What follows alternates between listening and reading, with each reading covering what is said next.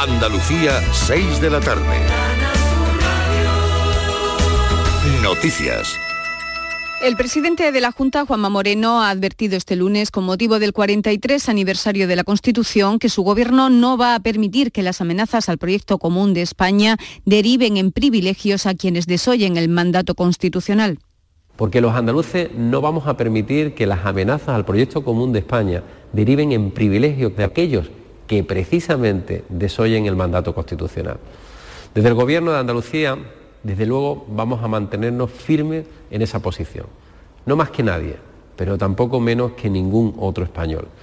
Poco antes del acto institucional del 43 aniversario de la Constitución, el presidente del Gobierno, Pedro Sánchez, ha destacado el valor de la Constitución para cimentar la convivencia.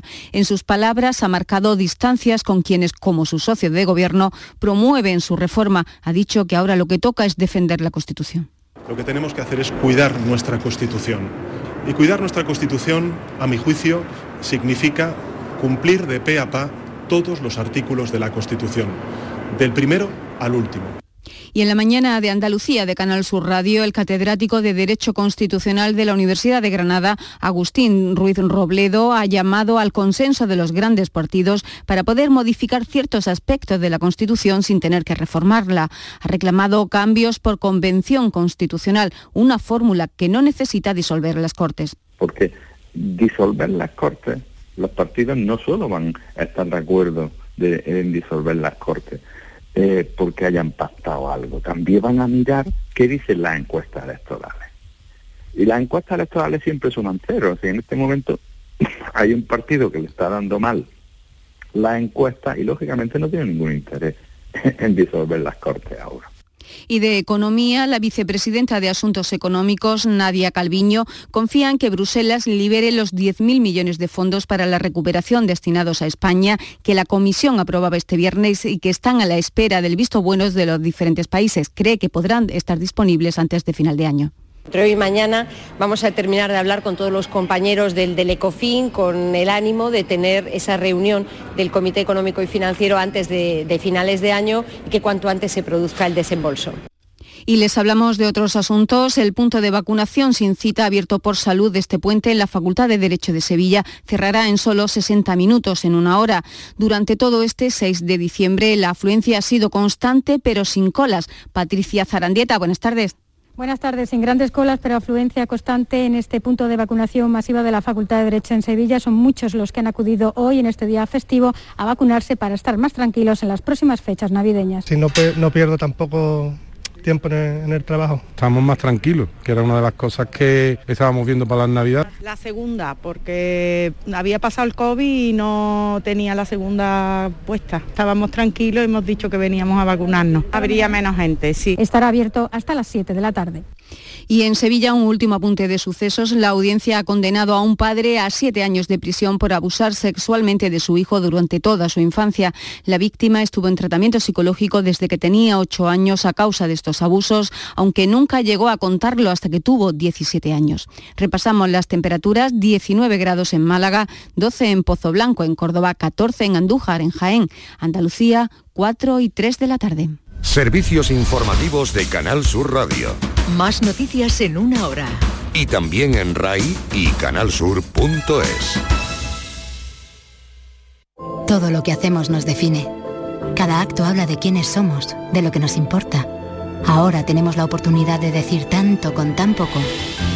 La oportunidad de mostrar lo mejor de nosotros. Por nuestro futuro. Por tu futuro. Llena tu mesa de Andalucía. Junta de Andalucía. Ni el challenge del papel higiénico, ni el de la botella. Los retos más difíciles a los que se enfrenta nuestra generación están en la vida real, como el famoso encontrar trabajo challenge o el independizarse challenge. Y aunque para superarlos necesitamos vuestro apoyo, aceptamos el reto. Súmate en aceptamoselreto.com. FAD 916 1515. Con Social Energy, di no a la subida de la luz y ahorra hasta un 70% en tu factura con nuestras soluciones fotovoltaicas. Además, llévate un termo eléctrico con tu instalación. Aprovecha las subvenciones de Andalucía y pide cita al 955 44 11 11 o en socialenergy.es. Solo primeras marcas y hasta 25 años de garantía. La revolución solar es Social Energy. ¿Sabes qué decimos en Andalucía? Que las pequeñas alegrías no son pequeñas, son la alegría. Estas navidades disfruta las pequeñas cosas cada día con las personas que tienes cerca de ti. Y cualquier día del año, ven Andalucía. Y también te lo digo yo, Antonio Banderas. Estas navidades, date una alegría. Ven Andalucía. Junta de Andalucía. Los romeros de Alanís, jamones y paletas ibéricas de bellota, los mejores embutidos de la Sierra Morena de Sevilla, de Alanís. Venta online, entra ahora en shop.losromerosdealanís.com y en 48 horas tendrás tu pedido en casa. La mañana de Andalucía con Jesús Vigor. Un programa informativo De entretenimiento que te ayuda. y te divierte. La mañana de Andalucía con Jesús Vigorra. Este puente desde las 7 de la mañana. Quédate en Canal Sur Radio. La radio de Andalucía. El puente de los podcasts en Canal Sur Radio. Buenas tardes de nuevo, seguimos escuchando una selección de nuestros contenidos de Canal Sur Podcast aquí en Canal Sur Radio a una hora como esta, la de las 6 de la tarde, en la que nuestro compañero Enrique Jesús Moreno nos informa habitualmente sobre salud y nos conciencia sobre cómo debemos cuidarnos. Por eso a esta hora les ofrecemos en este caso figuras de la medicina andaluza, un espacio realizado también por Enrique Jesús Moreno en el que poder descubrir los líderes andaluces que destacan tanto por su excelencia y capacidades por su humanidad en el campo de la medicina, aquí en nuestra tierra, en Andalucía. Y en esta ocasión vamos a escuchar a Gabriel Eras, un doctor jefe de la UCI del Hospital de Motril en Granada. Es impulsor de un proyecto en el año 2014 llamado UCI, con H, con H de humaniza. Y desde entonces esta forma de entender la medicina se ha extendido geográficamente y llega ya a los profesionales de otros países, especialmente de Iberoamérica, donde la idea ha encontrado un eco muy importante. El doctor Eras ha publicado además el libro En primera línea, en el que toma sus vivencias en la UCI como pretexto para profundizar en la idea de humanización en medicina y en asistencia. Canal Sur Podcast presenta Figuras de la Medicina Andaluza. Con Enrique Jesús Moreno. En el año 2014, el doctor Gabriel Eras, en adelante Gaby Eras, si me lo permiten, impulsa un proyecto llamado UCI, con H, H de humanizar. Humanizar en aquel momento las unidades de cuidados intensivos, una zona tan estricta, tan rígida en los hospitales, pues eh, era algo valiente desde luego, eh, que necesitaba trabajo y tenacidad, y entrega y empuje, y valores humanos. En los años siguientes, lo cierto es que la idea se extendió geográficamente, por una parte, y llega a los profesionales también de otros países, especialmente de Iberoamérica, donde la idea encontró un eco muy, muy importante que todavía está ahí, claro que sí. También se extiende más allá de las propias UCI y el concepto humanización, em, que no es que no existiera, pero que a lo mejor no se veía claro del todo, pues está prácticamente extendido a todos los ámbitos de la asistencia y los servicios médicos en medio mundo y en concreto a través de esta iniciativa que se conoce como Proyecto UCI con H. Este proyecto, que ya de alguna forma ha dejado de serlo para convertirse en alguna realidad, independientemente del varapalo que puede haber sufrido por la pandemia, pues ha obtenido innumerables premios internacionales eh, y, y no decae el impulso que dan los profesionales a esta humanización, liderados con el impulso, el tesón, insis- insisto, y la fortaleza de este intensivista. Medicina intensiva, intensivista intenso con quien conversamos en los próximos minutos. Doctor Gaby Eras. Gaby, mm, muchas gracias por estar con nosotros. Gracias a vosotros, como siempre, pues es un placer compartir este ratito con, con todos vosotros y con toda vuestra audiencia. He de señalar a nuestros oyentes que nuestro invitado eh, actualmente vive y trabaja desde el otoño del pasado 2020 en Andalucía, donde sigue liderando el proyecto UCI, en concreto como jefe de la UCI del Hospital Comarcal de Motril, Hospital Santa Ana, ¿verdad? Si no me equivoco. Así es. Eh, Gaby, naciste en Madrid, ¿verdad? Sí, sí, yo eh, soy de Madrid, nacido en Madrid, aunque casi me considero ciudadano del mundo, ¿no? He tenido la oportunidad de viajar mucho por todo el mundo, conocer muchas realidades y bueno, pues ahora mi casa es Andalucía.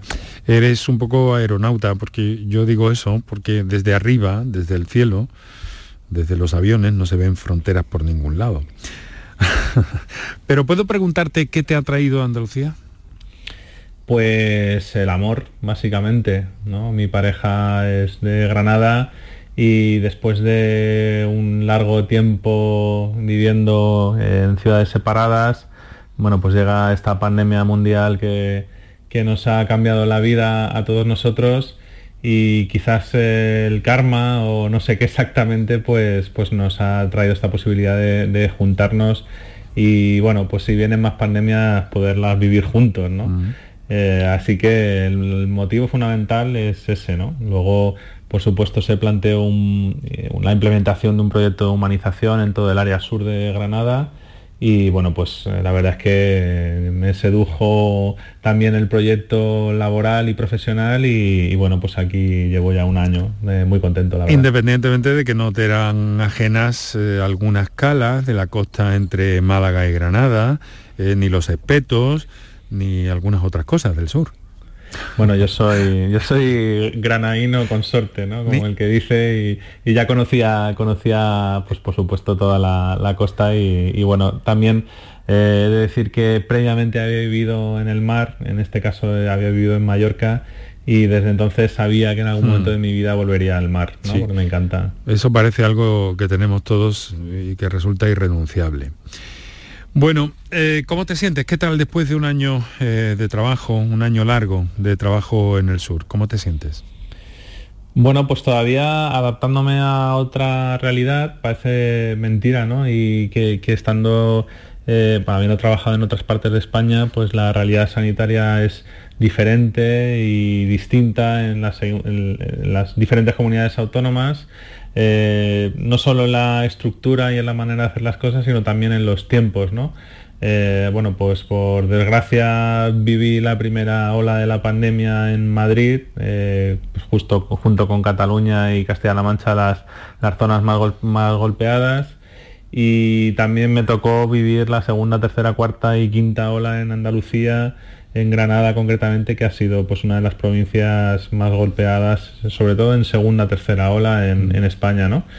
Mm. Y bueno, pues por suerte o por desgracia mm, bajé al sur con la experiencia de, haber vivido la primera ola en Madrid y creo que muy satisfecho porque bueno, pues creo que, que hemos trabajado muchísimo, muy bien y hemos intentado pues ayudar a la mayor gente posible a sobrevivir eh, yo creo que en el área sur de Granada lo hemos conseguido y también a la gente que por desgracia tenía que fallecer, pues que, que muriera en las mejores condiciones posibles, es mm. decir, acompañado de sus seres queridos. Sí, ahora hablaremos un poco de eso porque está muy bien relatado en, tu libro En primera línea, un testimonio desde la UCI de la crisis del coronavirus, que casi es una especie de cuaderno de bitácora, aunque lleno de emociones, de sentimientos y de impresiones eh, de un altísimo nivel humano. Em, ¿Qué te impulsó? ¿Por qué te decidiste por la medicina intensiva? Bueno, eh, pues fue un flechazo, fue casi amor a primera vista. En el año 2000 eh, yo estaba estudiando el último año de, de, la carrera de medicina y recibí una beca de la Agencia Española de Cooperación Internacional y me fui pues cuatro meses a vivir a América Latina, ¿no? a Bolivia concretamente. Y bueno, pues eh, yo estaba dando clases en la universidad, clases de primeros auxilios en la facultad de, enfermería y bueno, pues había tiempo libre por las tardes y yo como siempre he sido muy inquieto, pues me iba a los hospitales de la ciudad de Santa Cruz de la Sierra a, a ver dónde podía ayudar, echar una mano. Y entonces un día me dijeron, súbete a la UCI que hay muchos pacientes, hay mucho lío y tal. Y bueno, yo fue, fue entrar en la terapia intensiva del Hospital Universitario Japonés y bueno, pues sentí flechazo, ¿no? y digo, yo a esto me quiero dedicar. Eh, vi un montón de, pacientes, personas en una situación muy compleja, además en unas circunstancias bueno, pues de, un país en vías de desarrollo en aquel tiempo y gente joven con mucha patología y, mucho sufrimiento y, yo sentí que, ese era mi lugar en el mundo, ¿no? donde yo podía estar cómodo para ayudar a los demás. Gaby, en tu libro en primera línea que acabamos de mencionar dices que la medicina intensiva no cura. ¿Puedes explicarnos esto un poco? Bueno, es que la gente piensa que los médicos y los profesionales sanitarios salvamos vidas y yo creo que, bueno, honestamente no salvamos ninguna. O sea, nosotros lo único que, hacemos, que no es poca cosa, es prolongarlas en el tiempo, pero no tenemos la capacidad de, de, prolongar la existencia de forma indefinida, ¿no? Y esa es una primera, primera premisa fundamental, reconocer nuestra eh, humildad y saber hasta dónde llegamos, ¿no? Y creo que muchas veces esto influye directamente en la manera de, relacionarnos con, los pacientes y con los familiares porque la gente va al hospital con su montón de problemas y piensa que en muchas ocasiones tienen solución, que en la mayoría de los casos es así, pero hay otras que por desgracia no tienen solución. Y hablar de la vida es hablar de la muerte también, y esto es una cosa que, que ocurre en los hospitales, en las unidades de cuidados intensivos, en un porcentaje mucho menor de lo que la gente cree, porque en España 9 de cada 10 personas previamente al coronavirus eh, sobrevivían a la enfermedad crítica, pero nosotros no salvamos eh, todas las vidas, ni, mucho menos, si, si, acaso las, las prolongamos en el tiempo mientras pues, las enfermedades se curan, ¿no? Y todo esto en un proceso de estrés, del que si te parece hablamos más adelante, pero que es fundamental. De hecho, eh, por más que hayamos visto reportajes, testimonios de profesionales durante la pandemia trabajando y lo más duro de la saturación hospitalaria, eh, que además eh, en el hospital en el que tú trabajabas entonces fue uno de los primeros en percibir esa saturación, que lo relatas estupendamente en el libro, ¿no? Pero no es posible del todo, creo yo, para todos los ciudadanos hacerse una idea de la situación que habéis vivido los profesionales durante todo ese, tiempo, todo ese tiempo, aunque sí lo hacemos cuando leemos las primeras páginas de tu libro que van a un ritmo trepidante, es una narración en la que es fácil ponerse en tu piel, tiene mucho ritmo, contenido, si me lo permites, mm, o a modo de película de acción de alguna forma, y se contagia el estrés al lector, pero es que ve lo que está pasando.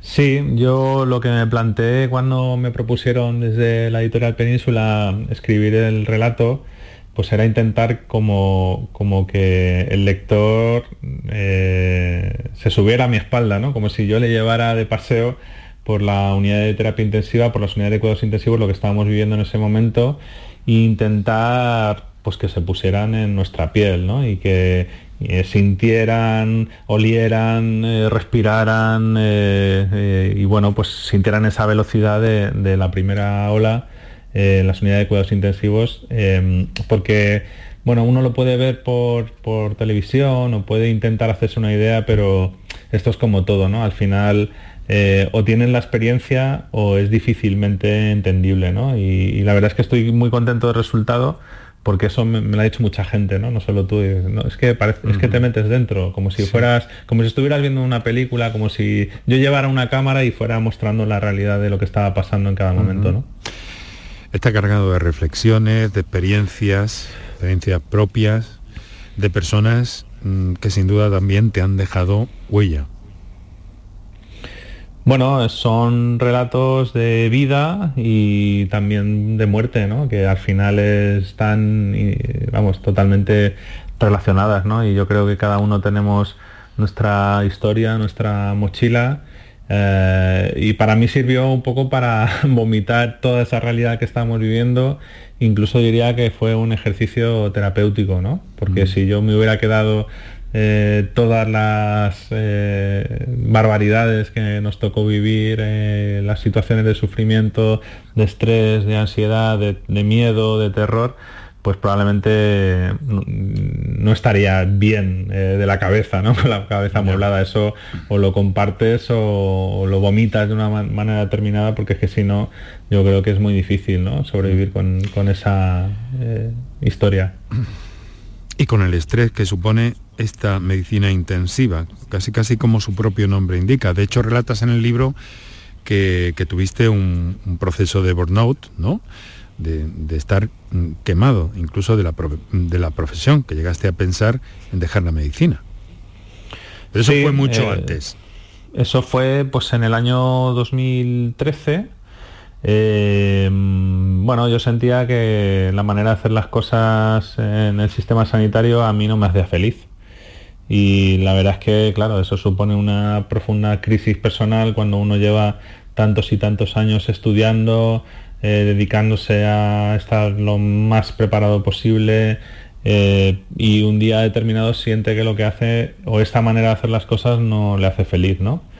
Entonces, bueno, a eso se sumó eh, bueno, pues el proceso de larga enfermedad de mi padre que llegaba a su fin, más de 20 años con una enfermedad oncológica. Y, bueno, pues yo un buen día llegué a mi centro de trabajo y le dije a mi jefa pues que me iba, que no quería seguir haciendo así las cosas, ¿no? porque no me estaba haciendo feliz. Y fruto de ese periodo oscuro donde uno también entiende el sufrimiento de la gente, ¿no? a través del propio sufrimiento, pues empezó la reflexión de, a ver, si yo me siento médico y me siento buen médico, eh, tengo que hacer algo para intentar ejercer la medicina en una manera que a mí en parte me haga feliz, ¿no? Y así empezó el proyecto de la humanización de los cuidados intensivos. ¿no? En Canal Sur Podcast Figuras de la Medicina Andaluza con Enrique Jesús Moreno. Bueno, estoy seguro de que todo este proceso, los momentos más críticos de la, de la pandemia, de la presión hospitalaria, todo eso mm, ha influido entre los profesionales eh, y, lo habrás podido sin duda eh, percibir de una, de una forma nítida. ¿Qué ha pasado? ¿Cómo están? ¿Qué has visto en torno a tus compañeros en el ámbito sanitario? Efectivamente, muchos profesionales sanitarios se plantean o lo han hecho el abandonar la profesión sanitaria, ¿no? Porque eh, se ha puesto de manifiesto claramente que, el sistema, que era algo que ya sabíamos, ¿no? Que el sistema no cuida a las personas que cuidan, ¿no? Y así es muy difícil administrar unos cuidados de calidad que, al final afectan lógicamente a los pacientes y a las mm. familias, ¿no? Entonces, si antes de la pandemia el 50% de los profesionales tenían síndrome de desgaste profesional, por múltiples causas, ¿no? ya sean eh, los ratios de personal, sean los salarios, las condiciones laborales, los contratos inestables, etcétera, ¿no? Pues si antes de la pandemia la mitad se planteaban que estaban en una situación de desgaste profesional, pues imaginaros después ¿no? de la pandemia con todo lo que, lo que ha surgido y yo creo que hay, una, hay un mm, desencanto generalizado ¿no? con, la idea de ejercer la profesión sanitaria. ¿Y al, usuario le ha repercutido esto para comprender mejor a, los profesionales? Pues te diría que yo pensaba que al principio sí, eh, yo creo que a lo largo de la segunda, tercera, cuarta, quinta ola, al final hemos acabado todos intoxicados de, coronavirus y de mm. información y en general yo creo que la gente quiere pasar página y cada uno tenemos nuestra vida, nuestros problemas y bueno, yo creo que se veía claramente, ¿no? En la primera ola casi todos los días los profesionales sanitarios estábamos en televisión, en las radios, en cuidados intensivos, mm. se hablaba más que nunca y bueno, pues eh, hace mucho que ya hemos pasado un poco de moda, ¿no? Por así decirlo. Ahora hay otras otras realidades que, que importan más, ¿no? Bueno, vamos a ver por, por, cuánto tiempo en cualquier caso. Estamos conversando con el doctor eh, Gabriel Eras, jefe de la UCI del Hospital Comarcal de Motril, autor del libro En primera línea en torno a la pandemia e impulsor eh, del proyecto UCI ha sufrido el proyecto UCI con esta pandemia, ¿no? Eh, mucho. Mm, tú imagínate, ¿no? Todo lo, lo, que habíamos construido los últimos siete años, que, el proyecto iba fantástico, iba como un tiro.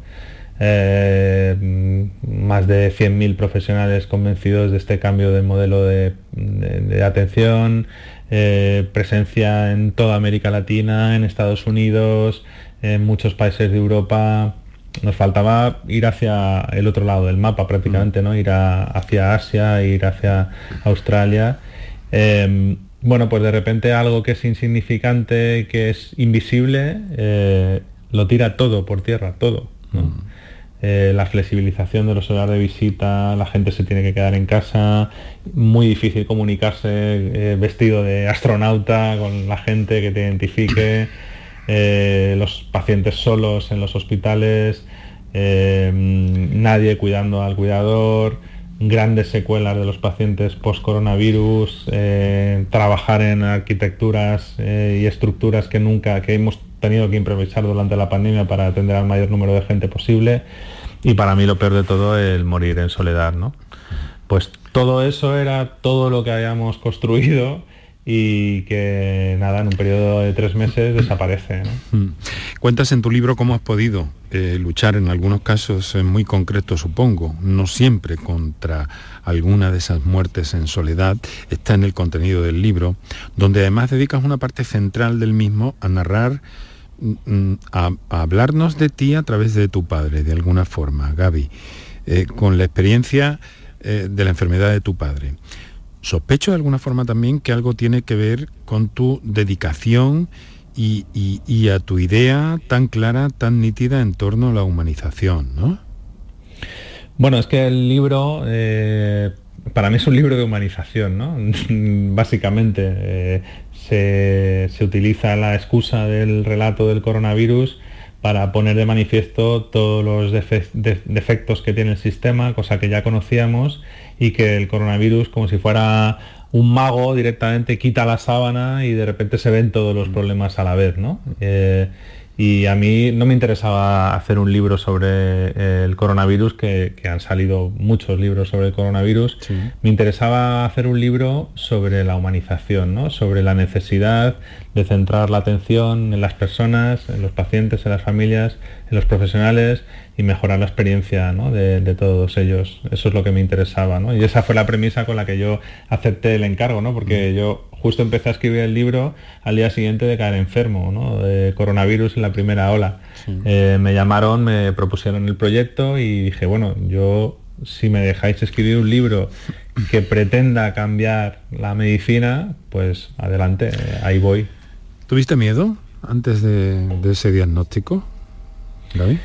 Por supuesto, a diario y las primeras semanas y, no solo el miedo al contagio, sino sobre todo el miedo a, llevar el, virus a casa, contagiárselo a, mis hijas, eh, a mis seres queridos, lógicamente.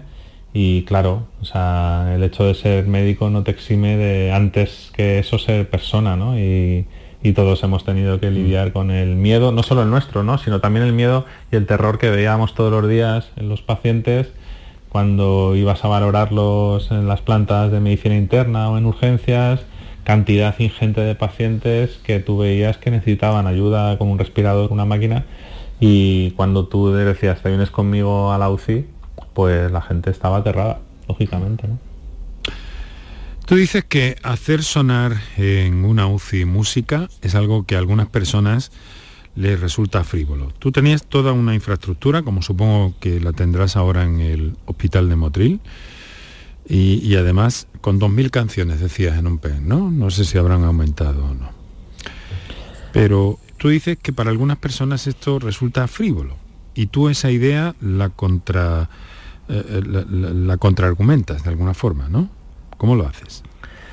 Bueno, yo soy un apasionado de la música y mm, a mí me ayuda a concentrarme y me ayuda a trabajar en un ambiente relajado. Y creo que si un profesional de lo que sea está trabajando de una manera relajada, pues es más efectivo, mm. probablemente en su trabajo. ¿no?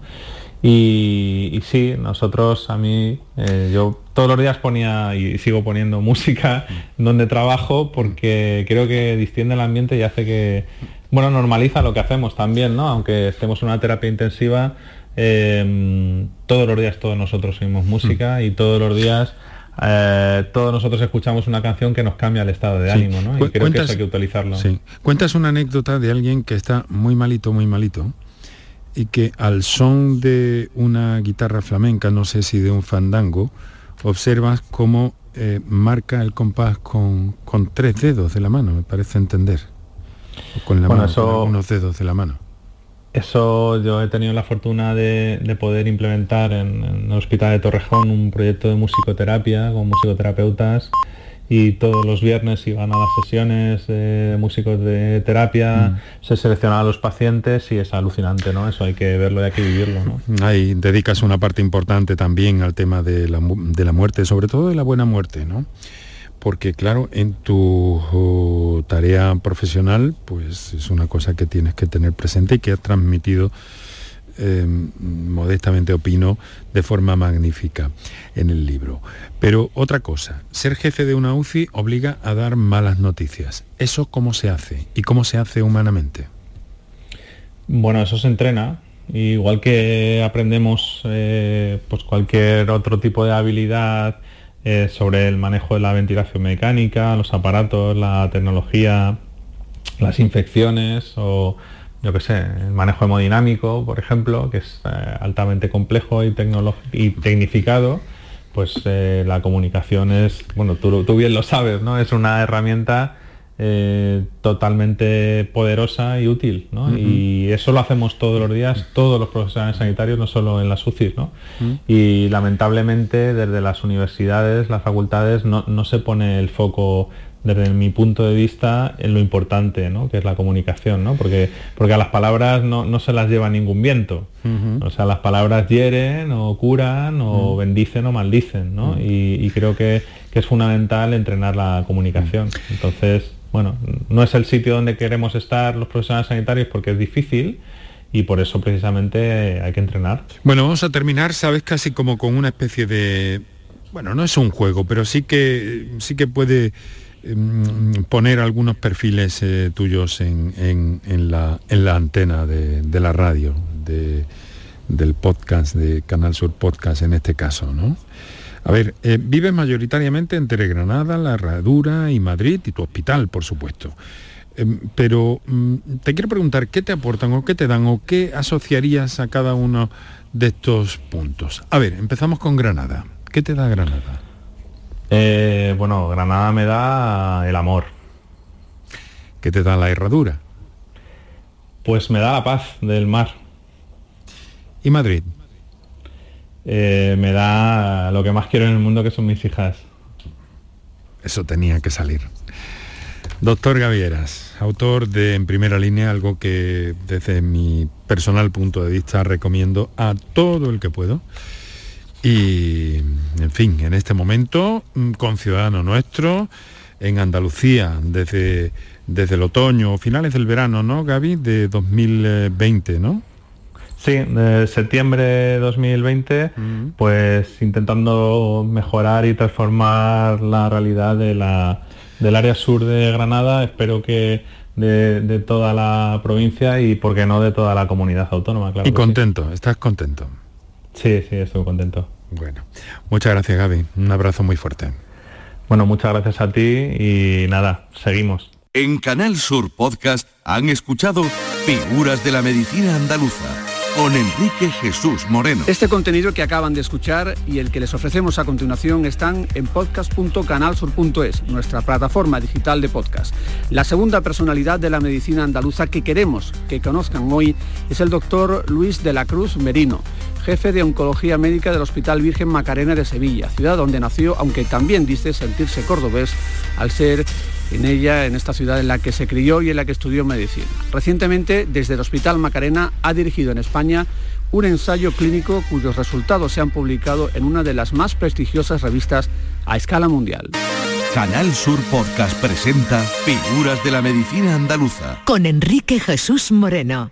Doctor Luis de la Cruz Merino, jefe de Oncología Médica del Hospital Virgen Macarena de Sevilla, donde nació en el año 75 aunque dice sentirse también cordobés, ya que aquí en esta ciudad se crió y estudió medicina. Hablaremos de esa doble provincialidad. Recientemente ha capitaneado, ha dirigido un equipo de investigadores que acaban de abrir una nueva vía en inmunología y en concreto inmunoterapia contra algunos tipos de cáncer. Le gusta la historia, es un apasionado de esta disciplina en todas sus variantes, en todas sus materias. Le gusta caminar también, caminar en serio, es decir, caminar, caminar, pero también pasear. y presume de buenos amigos, eh, me han dicho. Doctor de la Cruz, muchas gracias por aceptar este encuentro. Muchas gracias a vosotros, Enrique. Buenas tardes. De modo que, que, se siente usted con esa doble provincialidad entre Córdoba y Sevilla, unidas por el río. Sí, absolutamente, absolutamente. Como bien decías, nací en Sevilla, pero bueno, pues, eh, estudié en Córdoba y bueno, pasé toda la adolescencia allí e hice medicina allí. Y bueno, pues eh, lógicamente me, considero también cordobés. hay, quien dice que son ciudades muy distintas, con ciudadanos muy distintos, y hay quien dice que, las ve muy parecidas. ¿Usted, qué cree? ¿Esto es como ver el vaso medio lleno, medio vacío? ¿Usted cómo lo ve? A mí me parecen muy distintas, ciertamente. ¿Sí? Me parecen muy distintas y eso me, parece muy curioso y muy enriquecedor, ¿no? Porque, porque con tan escasa distancia, pues eh, bueno, son, son ciudades diferentes, ¿no? creo que en en sus gentes y en, su historia también, ¿no? Es decir, que, bueno, es, interesante. En su talante, ¿no? En su talante, totalmente. Sí, sí, sí, es así. Una vez más estoica, otra más epicura, epicuria, ¿no? Es decir, yo creo que, eh, bueno, es eh, realmente interesante. Entonces no se quejará usted de la combinación que, que no, para nada, para nada, de alguna para forma. Nada, para nada, para nada, para nada, no, no. Eso es enriquecedor. Absolutamente. Doctor, en el Macarena, desde la unidad que dirige, han llevado a cabo un ensayo clínico cuyos resultados se han publicado en una de las más prestigiosas revistas si no la más, yo creo que la más, a escala mundial, el Journal of Immunotherapy of Cancer. ¿Nos podría resumir, eh, bueno, en primer lugar, ¿qué, le ha parecido este, esta repercusión, este impacto? ¿no? Y luego contarnos un poco en qué ha consistido ese trabajo. Sí, bueno, cuando uno inicia un proyecto de investigación, este, este proyecto lo iniciamos hace 10 años, ¿no? Para que te hagas una idea. Eh, o dimos los primeros pasos, ¿no? Para ponerlo en marcha hace 10 años. Cuando uno inicia un proyecto de investigación, evidentemente no sabe qué, resultado va, a tener eh, a largo plazo y si va a obtener resultados interesantes, potencialmente aplicables ¿no? en los pacientes. Por tanto, eh, estamos muy satisfechos, ¿no? sobre todo del resultado científico que, ha dado y eh, poder encontrar potenciales biomarcadores eh, que, pueden ser dianas terapéuticas en, oncología. Este ensayo lo hemos llevado a cabo en el linfoma, en un tipo de, de linfoma el más frecuente, el linfoma difuso de células grandes, y en el contexto de dos grupos cooperativos nacionales, ¿no? un grupo de linfoma, un grupo de, inmunoterapia del cáncer, que es un grupo multidisciplinar, y con el concurso de 18 hospitales eh, a nivel nacional. ¿no? O sea, eh, yo creo que esto ya nos hace una idea de, las dificultades que entraña ¿no? y de lo complejo del proceso pero, el resultado ha sido, ha sido bastante satisfactorio y, bueno, el hecho de, publicarlo en eh, quizá la mejor revista de inmunoterapia del cáncer del mundo, ¿no? pues la, la revista oficial de la Sociedad Americana de Inmunoterapia del cáncer, pues da idea ¿no? de, la importancia potencial de los hallazgos. Este, este, ensayo estaba eh, eh, proyectado, diseñado y, coordinado a escala nacional desde su hospital. Sí, sí, sí. Usted, usted mismo es el impulsor de esto. Sí, sí, efectivamente. Y, en el contexto de, mi equipo, ¿no? que es fantástico y que, y que obviamente ha, colaborado 100% ¿no? en, en el diseño, en la concepción y, bueno, y en todo el esfuerzo que conlleva el, lograr llevar a cabo un, proyecto de esta envergadura. Con unas conclusiones de una relevancia extraordinaria, me dicen.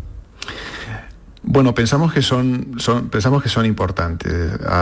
esto lo tendremos que ver ¿eh? en el tiempo, pero pensamos que las conclusiones son importantes porque eh, vemos cómo determinados perfiles eh, inmunológicos en sangre periférica, es decir, algo que se puede eh, analizar pues, por una muestra de, sangre, ¿no? sencilla muestra de sangre, podemos identificar un perfil de activación inmunitaria o de supresión inmunitaria y eso se relaciona claramente con la presencia o ausencia de linfoma, porque teníamos un, una corte control de, pacientes sanos que no tenían este, este perfil inmunosupresor y en cambio los pacientes sí que, sí que lo presentaban. ¿no? Esto lo analizamos mediante unas células que son unas células específicas inmunosupresoras. Y luego, en el curso de tratamiento, aquellos pacientes que tenían una evolución más favorable, eh, prácticamente su perfil inmunológico se asemejaba al de los pacientes sanos y desafortunadamente los pacientes que tenían una peor evolución, el, perfil inmunosupresor era el que predominaba. Entonces, esto es lo que nos permite es eh, vislumbrar que esto pueden ser dianas terapéuticas y que a lo mejor modulando este perfil inmunológico podemos mejorar eh, los resultados e impactar en, una mayor supervivencia, que es lo que queremos en, nuestros pacientes, lógicamente. Bueno, todo esto eh, entiendo que, bueno, parece una obviedad, ¿no? Pero que hay una capacidad investigadora en esta tierra muy importante. Sí, sí. Hay una, hay una capacidad y hay un potencial y hay mucho talento en, nuestra tierra, eh, pero es necesario apoyarlo. Yo creo que, el, problema creo que siempre hemos tenido es, eh, el de medios. ¿no? Creo que eh, aunque se han hecho esfuerzos en, en, los últimos años y desde luego hay institutos de investigación y hay centros de investigación cada vez más potentes, eh, todavía nos queda mucho camino que recorrer. Yo creo que, todavía se necesita mucha más inversión para poder hacer investigación, sobre todo investigación independiente, ¿no? porque es investigación académica que, bueno, pues eh, viene a responder preguntas que posiblemente si no vienen desde la academia, ¿no? desde, desde la investigación independiente, no, no se van a, poner encima de la mesa. ¿no?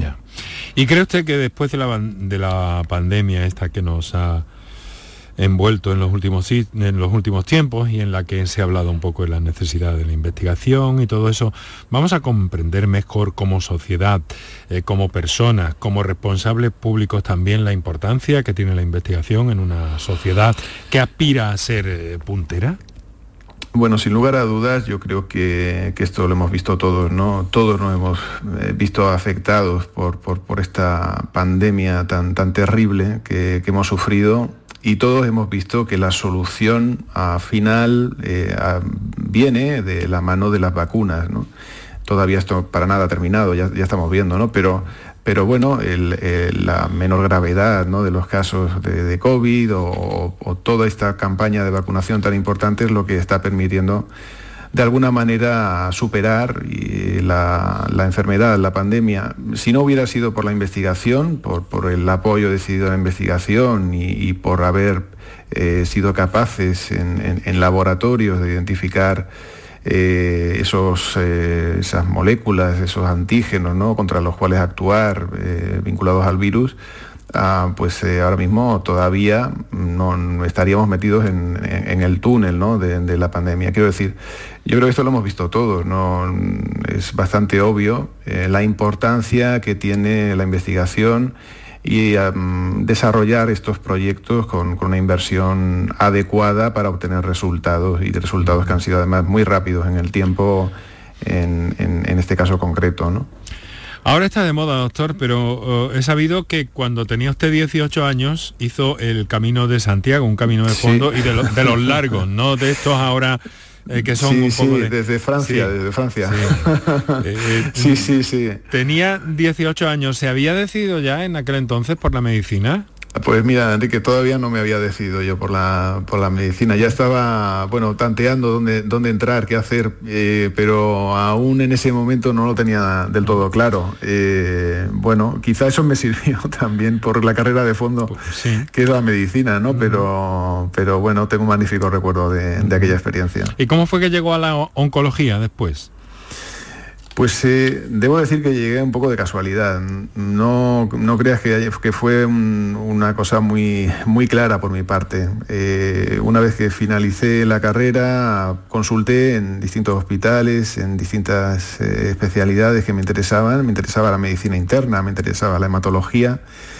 Y en este, bueno, preguntando, entrevistándome con unidades y con hospitales, eh, emergió la oncología y, bueno, algunos profesionales me, informaron muy bien sobre la oncología, las posibilidades que tenía, eh, el trato humano que es tan importante en esta especialidad. Eh, es una especialidad muy clínica, muy, muy de contacto con el paciente, con la persona y luego con un potencial investigador muy grande, como se está demostrando en estos tiempos. ¿no? Entonces era un reto y, la verdad que, que, me gustó y bueno, y aquí estamos. Eh, bueno, de hecho, eh, también su personalidad inquieta le llevó hace algún tiempo eh, a, fundar, a impulsar un grupo de, trabajo muy ambicioso, Gética. ¿Qué es este grupo y con qué objetivos trabaja? Sí, Gética lo fundamos tres compañeros a nivel nacional, un compañero que trabajaba en el Hospital 12 de Octubre, otro compañero en el Insular de Las Palmas, y nos llevó a fundarlo el espíritu de, crear un, grupo cooperativo multidisciplinar, eh, transversal, eh, sobre inmunología, inmunoterapia del cáncer, que en ese momento en España no, existía, ¿no? esto fue hace unos 7, 8 años.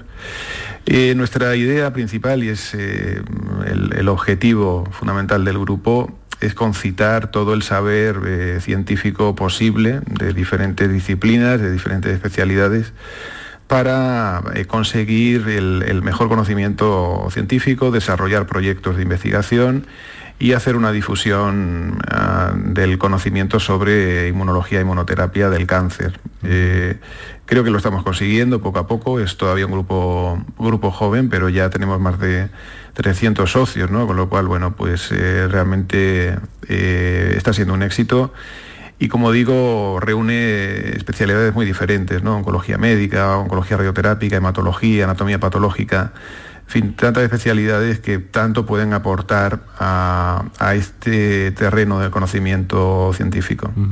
Sí, la multidisciplinariedad se ha convertido en una constante, eh, no solo en este, que es aún más complejo y por tanto más necesario, o, más evidente en algunas ocasiones, pero también es necesario para el abordaje ya de casi cualquier cosa. Totalmente, mm. totalmente. El, mestizaje es bueno para todo. Claro, cruzar todo lo, totalmente, más posible. Totalmente, eh, mire, doctor, eh, nos habla de inmunoterapia, estamos en el contexto cáncer y pensamos, claro, inmunoterapia, bueno, vacunas. Entonces, ¿es que sería posible vacunarse contra el cáncer? Se está investigando eh, sobre las vacunas en cáncer y sobre las vacunas se ha investigado muchísimo. Eh, piensa que la inmunología, la inmunoterapia del cáncer es algo que se viene desarrollando desde principios del siglo pasado, desde el siglo, del siglo XX. Es decir, eh, lo que ocurre es que los, los resultados han sido muy pobres a lo largo del tiempo, muy decepcionantes. ahora están cambiando las cosas, porque tenemos un conocimiento molecular mucho más extenso, mucho más profundo y por tanto sabemos dónde atacar o de una manera más concreta y cómo podemos activar finalmente la respuesta inmunitaria de cada paciente en determinados casos. Claro, bueno, el, cáncer es tan complejo que bueno, ahí está el, que, a veces puede estar provocado por, por un virus, y es el caso del, papiloma, ¿no? Que ya hay una vacuna contra ese virus que sería responsable de que hipotéticamente pudiera aparecer un, cáncer de, cuello de útero, ¿verdad? Sí. Esto ya es una vacuna contra el cáncer. Sí, bueno, e, es una vacuna contra un agente, claro, contra un agente carcinógeno, que es, eh, que es el virus del papiloma humano, o sea que finalmente es lo que induce el cáncer, porque hay cánceres que están asociados a infecciones víricas, ¿no? Entonces, evidentemente, si erradicamos el virus, o sea, erradicamos la causa, pues el cáncer no va a aparecer. Esto sería ideal que ocurriera en, en todos los tumores, lo que pasa que no no ocurre así en la mayoría de, neoplasias, ¿no? es decir, solamente un grupo muy concreto de, tumores están relacionados con, virus. Pero sí, sí, evidentemente, eh, conocer la causa, el origen y ser capaces de actuar contra ello, eh, evidentemente lo mejor es que no aparezca el cáncer, eso es, eso es lo, ideal, lo primero, ¿no? y si ya sabemos la causa y podemos actuar contra ella, evidentemente esto es lo que tenemos que hacer. Pero entonces eh, se puede decir que alguien que no fuma, por ejemplo, se está vacunando contra el cáncer. Pues sí, eh, pues sí. Aunque nos salgamos, aunque nos salgamos esto, bueno, bueno, sí, sí, no, es, yo creo que, es un buen paralelismo, efectivamente. Si, que, si, si uno si uno no fuma, pues evidentemente se está vacunando contra el cáncer. De alguna forma se puede decir así, sí. Mm. Bueno, luego hablaremos un poco más de prevención, si le parece. Hay cuatro tipos de tumores más frecuentes, mama, colon, próstata, pulmón, si no me equivoco. ¿Cómo va la carrera para luchar contra estas que son, como digo, las más frecuentes y probablemente también mm, bueno, no sé si probablemente, pero en fin, eh, más dramáticas desde luego, ¿no? De algún modo. Sí. Bueno, son, tumores eh, los más frecuentes, sin duda, eh, muy diferentes entre sí. cada uno tiene un abordaje específico, una historia natural eh, distinta y, unas posibilidades terapéuticas y unas probabilidades de supervivencia diferentes. ¿no? O sea, son, son entidades realmente diferentes entre sí. ¿no? Desde luego, lo, principal, que lo hemos comentado un poco con anterioridad, es llegar a un diagnóstico precoz de la enfermedad, prevenirla primero, evidentemente, con hábitos de vida saludable, en el caso del cáncer de pulmón, evitar el tabaco. Esto no nos cansaremos nunca de repetirlo, es que el tabaco hay que eliminarlo de nuestras vidas y de nuestra sociedad porque sabemos claramente que se relaciona con, con muchos cánceres y con otro tipo de enfermedades, no, no solamente cáncer. Pero eh, cuando ya el, tumor, digamos, se ha generado, también lo principal es llegar a un diagnóstico precoz, y esto lo podemos hacer con, las pruebas de screening, eh, eh, los proyectos de screening y los programas de screening que hay sobre cáncer de mama y cáncer de colon son muy importantes porque permiten llegar a un diagnóstico precoz de la enfermedad y esto generalmente se relaciona con una mayor probabilidad de supervivencia. Cuanto antes se diagnostica el cáncer, eh, más probabilidades de curación eh, tenemos en, la mayoría de los casos. En Canal Sur Podcast Figuras de la Medicina Andaluza con Enrique Jesús Moreno. Doctor, mm, no sé cómo formularle la pregunta. ¿Cuántas veces ha tenido que decirle a una, o mejor, cómo se le dice a una persona, a un paciente que tiene cáncer?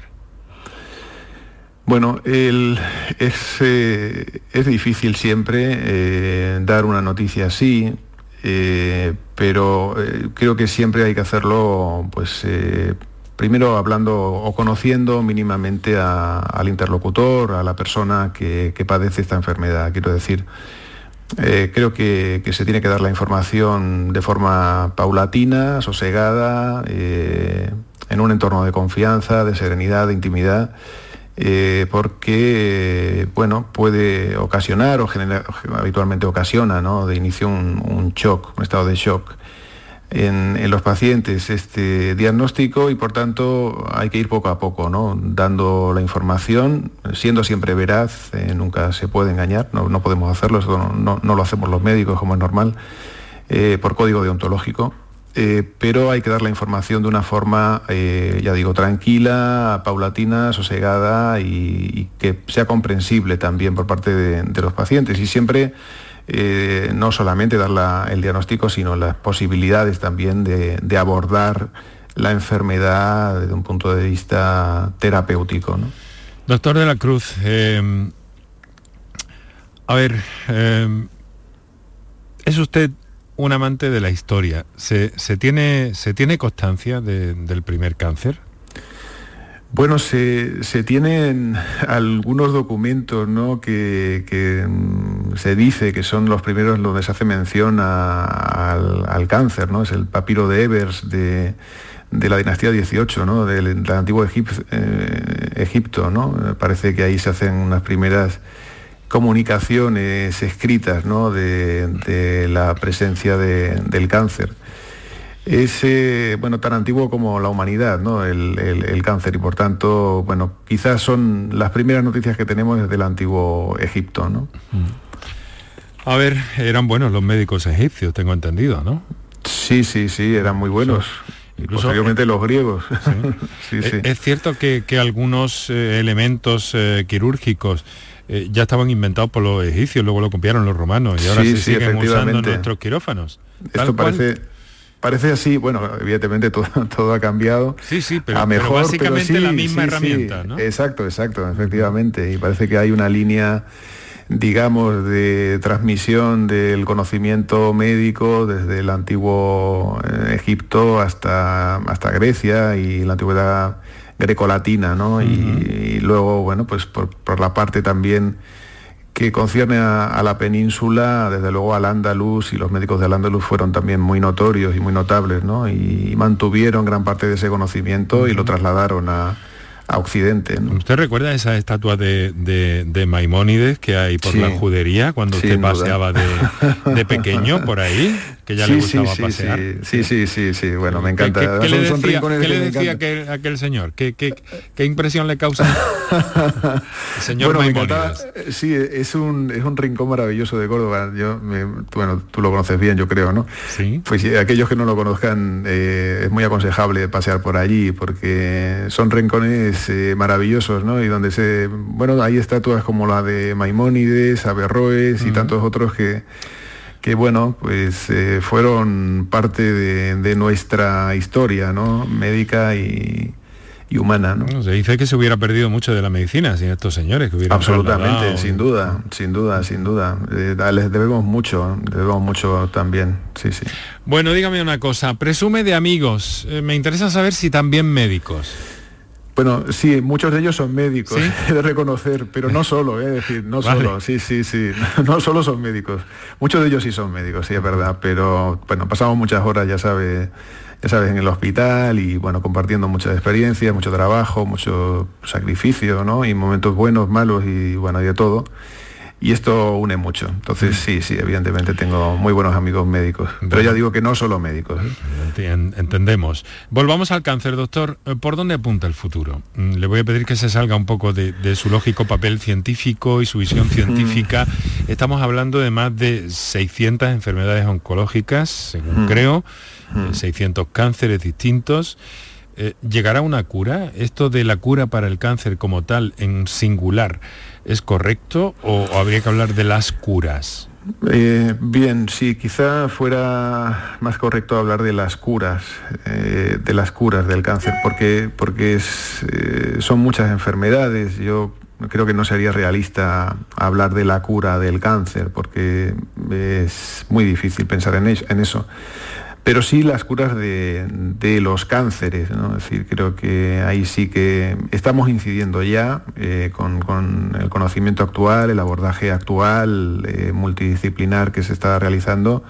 Hay mucho todavía que hacer, muchísimo que hacer, absolutamente, pero bueno, creo que vamos en una buena dirección, ¿no? Tanto en el trabajo clínico como en el trabajo científico, los avances en cáncer, en oncología, contra el cáncer, son muy notables en, los últimos años. Yo, sin ir más lejos, y un detalle nada más, cuando yo comencé la residencia, allá por el 99, en el Hospital Macarena, en oncología, en el cáncer, no había ningún tratamiento antidiana, no había ningún tratamiento dirigido, ¿no? un tratamiento personalizado. Hoy en día es la norma, hoy prácticamente casi todos los cánceres tienen algún tipo de tratamiento personalizado, dirigido, y esto ha cambiado absolutamente todo, ¿no? afortunadamente. Doctor Luis de la Cruz, muchas gracias por acompañarnos para estos encuentros en podcast de Canal Sur. Ha sido un placer conversar con usted. Muchas gracias, Enrique. Un saludo. En Canal Sur Podcast han escuchado Figuras de la Medicina Andaluza con Enrique Jesús Moreno.